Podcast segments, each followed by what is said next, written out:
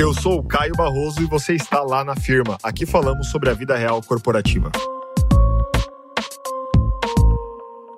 Fala, firmeiros e firmeiras, beleza? Bom, bem-vindos aqui ao nosso podcast. Temos mais perrengues, desabafos, treta, situações, tudo que a gente recebe aí nas redes sociais. Sempre abrimos algumas caixinhas aí para a gente conversar e eu trago alguns temas que eu sei que são relevantes para muitas pessoas pro podcast para a gente continuar essa conversa, beleza? Solta a vinheta e vamos embora.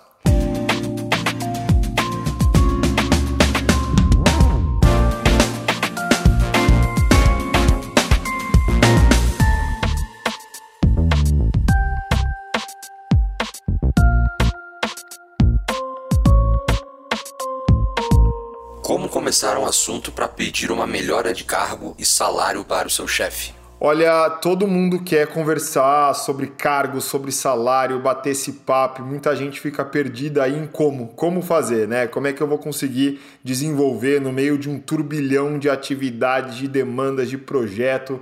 Será que apareço do nada e falo, olha, eu quero falar sobre meu cargo sobre meu salário?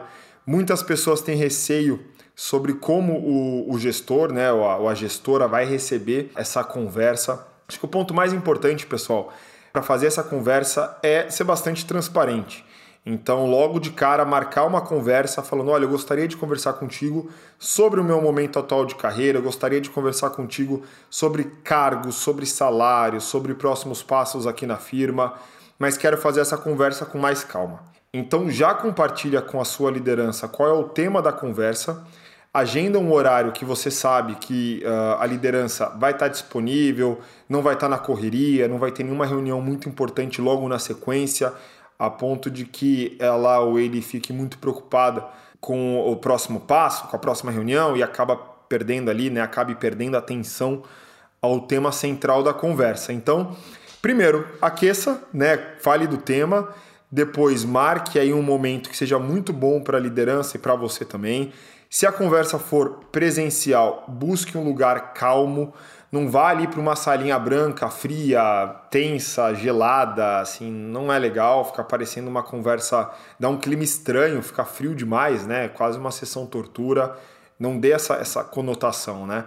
No limite, se for presencial e não for na empresa, busque um ambiente que os dois gostem, talvez um café, um restaurante, um local mais bacana que vocês possam conversar mais à vontade também, que tem ali um, um ambiente legal. Uh, e comece a conversa, acho que com perguntas abertas também. Eu dou essa dica em alguns momentos, que é pergunte primeiro para o seu gestor como ele está vendo o seu desempenho, como ele está vendo a sua performance, como vê os próximos passos, os seus próximos passos na organização, se ele acredita que o seu salário está condizente com as suas entregas, como ele já sabe quais são os temas que você quer abordar, Faça um mapeamento inicial também para ver qual é a percepção que ele tem. Ponto importante: não mude uh, o seu discurso baseado na percepção que ele tem. A percepção que ele tem é muito mais para você entender a leitura que ele faz. O seu discurso ele tem que ser genuíno. Então, a partir do que você escutou, se mantenha ali com seus objetivos. Olha, eu agendei essa conversa para trazer o meu ponto de vista. E o meu ponto de vista é que. E aí você compartilha. Poxa, eu estou desenvolvendo mais atividades do que no passado, minha responsabilidade está maior, eu tenho um nível de complexidade de atividades uh, bastante alto. Eu entendo que nesse momento de carreira eu já me vejo na posição X ou Y, muito perto da posição X ou Y, uh, e repensando meu salário, entendo que talvez faça sentido um aumento. E aí volte a pergunta: como é que você vê então, né? Logo, você me trouxe os seus pontos iniciais, eu compartilhei minha visão. Como é que você enxerga? Tem essa possibilidade? Não tem? Quais são os próximos passos? E eu trago aqui os próximos passos para que você de fato continue essa conversa uh, depois, né? Então marque na agenda, poxa, qual é o feedback com relação ao meu cargo e ao meu salário? Quando que a gente vai conversar? Deixa na agenda, deixa marcado e bola para frente. E boa sorte, hein? Depois conta pra gente se a conversa foi boa e se deu certo. O que é meritocracia, onde habita e do que se alimenta? Hoje no Globo Repórter. o que é meritocracia, onde habita, do que se alimenta, como se reproduz, né? Bom, galera, meritocracia é um conceito que ficou muito popular aí nos últimos anos em diversas empresas, não é particularidade de uma empresa ou outra, muitas empresas falaram sobre meritocracia. Agora, temos pontos de atenção quando falamos de meritocracia. Para que a meritocracia de fato exista, você precisa promover condições iguais às pessoas.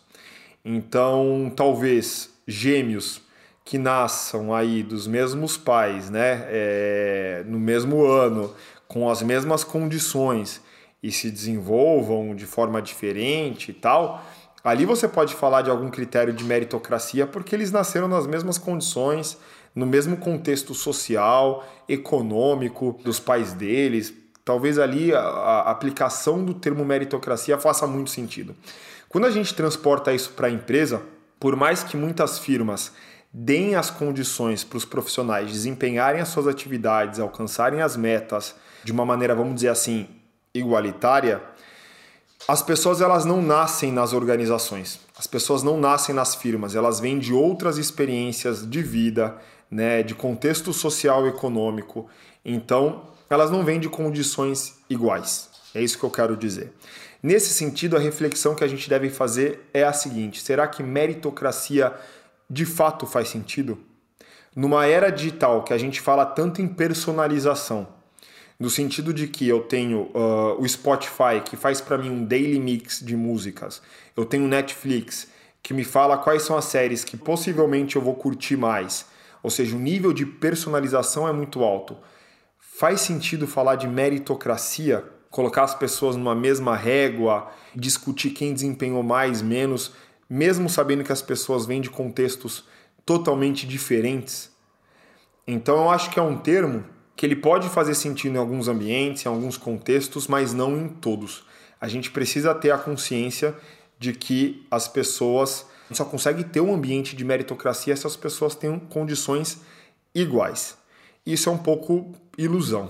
Então, uh, eu sou muito mais do time que promove um olhar para o indivíduo, conversas de carreiras específicas, uh, um plano de desenvolvimento individual, uh, uma correlação entre metas e resultados alcançados, numa leitura de reflexão sobre nível de abstração e complexidade, qual era a complexidade do projeto. A complexidade de um projeto muitas vezes não é comparável à complexidade de um outro projeto que um outro analista, um outro profissional está desenvolvendo. E aí a comparação fica solta, fica fraca, né? Então acho que a gente precisa ter a capacidade de começar a avaliar cada vez mais caso a caso, contexto a contexto, condições diferentes e, e falar menos de meritocracia e muito mais de alcance de resultados, de condições, de ambiente, de cenário, de desempenho com os recursos que a gente tem ou que cada uh, indivíduo tem. A conversa ela precisa caminhar para um universo um pouco diferente. Então não diria que não existe, diria que ela é muito difícil da gente conseguir mensurar em organizações, porque as pessoas não nascem nas organizações. Elas têm experiências e pontos de partida totalmente diferentes. Me salvem do trabalho presencial. Já não sirvo para viver em sociedade. Não tenho paciência mais. Galera, tem, uma, tem muitos firmeiros e firmeiras que já estão nessa pegada. Não consigo voltar para o presencial. Caio, não quero voltar. Recebi o comunicado do RH e agora eu tenho que estar lá, sei lá, duas vezes, três vezes por semana, no mínimo. Eu já não sei lidar oito horas com tanta gente em volta de mim. O que acontece, pessoal, é uma questão de hábito. A gente se acostumou a estar remotamente, a estar em casa, a trabalhar de maneira digital. Ou seja, teve uma curva de aprendizagem até o momento que a gente está hoje no digital. E, e agora a gente precisa reaprender, é uma reinserção à sociedade física.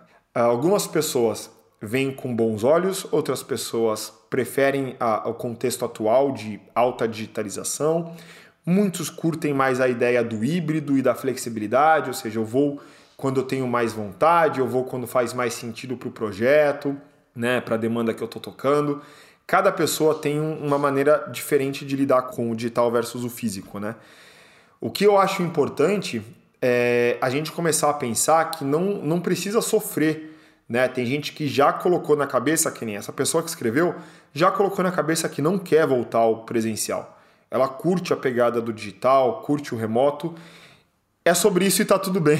Quando, como dizem nas, nas redes sociais, é sobre isso e tá tudo bem. Já há empresas que estão oferecendo oportunidades 100% remotas, até como benefício para esse público que quer continuar nessa pegada.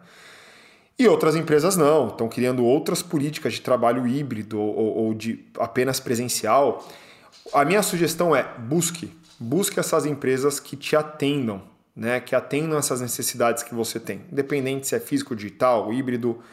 Além de, da oportunidade, do cargo, do salário, dos benefícios, tente entender quais são as formas de trabalho e aí ver se se encaixa de fato com a, a sua necessidade, com o que você gosta de fazer.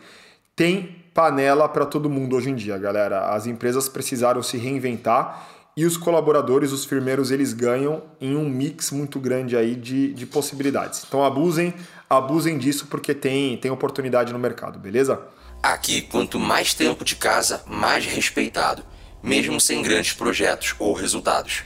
É, essa questão do tempo de casa e da performance e do reconhecimento é complicado. Tem muitas empresas que ainda tem uma mentalidade de olha, ele tem 5 anos, ele tem 10 anos, ele tem 15 anos de empresa, vamos reconhecê-lo.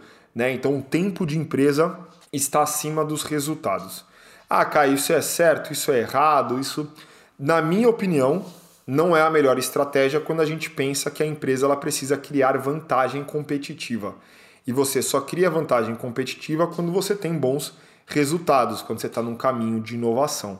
Ah, isso quer dizer que as pessoas que têm 15 anos de casa não podem inovar? Não, não é isso. Mas eu não deveria ter um critério de promoção e de reconhecimento pensando em tempo de casa. Eu deveria priorizar primeiro os resultados. Uh, mundo ideal. Se a empresa em algum momento quer considerar os dois, né, tempo de casa e resultados, porque ela entende que manter os profissionais e a prata da casa por mais tempo, ou seja, engajar esses colaboradores, ou o que a galera chama de retenção, não gosto muito dessa palavra, mas chama-se de, de retenção, faz sentido para a organização, faz sentido para a estratégia. Se ela quiser ir nesse caminho de simbiose, vamos dizer assim, show de bola, legal. Então eu reconheço pelos resultados e se a pessoa tem um tempo de casa, talvez eu tenha ali uma premiação, um bônus a mais, um, uma diferença no salário, um mérito que você possa oferecer. Uh, então, o que você faz a mais? Né? Eu gosto dessa ideia. O que você pode entregar mais pelo tempo de casa e não utilizar o tempo de casa como régua de avaliação e de reconhecimento para todo mundo. Senão você desmotiva uma galera que está muito preocupada com o resultado, com a inovação, com a entrega e tá lá seis meses e tá lá um ano. Né? Essa galera vai falar, pô, o que, que eu estou fazendo aqui? Eu vou para uma outra empresa que valoriza mais os resultados. Então, pensar no que faz mais sentido para sua organização. É o meio do caminho, é o tempo de casa, são os resultados, enfim, cada empresa vai ter uma dinâmica aí diferente. E o firmeiro e a firmeira precisa ter inteligência para entender qual é a, a, a, política, né? qual é o jeitão da empresa de reconhecer, de, de distribuir aí os reconhecimentos. Se esse jeitão combina com você, show de bola, continua nessa empresa. Se você já percebeu que não tem muito a tua pegada, não dá um fit com o seu estilo, com o seu, né, o seu modo de pensar, vale pensar em ir para o mercado e buscar uma empresa que tem esse fit com você em termos de reconhecimento também. Galera, obrigado por ter escutado até aqui. Espero que vocês tenham gostado. A nossa ideia é sempre trazer dicas práticas, reflexões de uma maneira leve, próxima, sem tanto blá blá blá. Beleza? Se vocês curtiram, Uh, avaliem nas plataformas que vocês estão escutando nosso podcast lá na firma. É sempre importante escutar o que vocês estão achando do nosso podcast. Deem sugestões, estamos sempre aí com os ouvidos bem atentos a tudo que vocês trazem pra gente, beleza? Best regards. Se você ouviu até aqui, tira um print, marca a gente, apareça nas nossas redes sociais. Estamos no Instagram com arroba lá underline na firma e no LinkedIn com lá na firma. Além disso, siga o nosso podcast, avalie na plataforma de preferência, beleza? Na certeza da vossa compreensão, best regards. Uma produção, voz e conteúdo.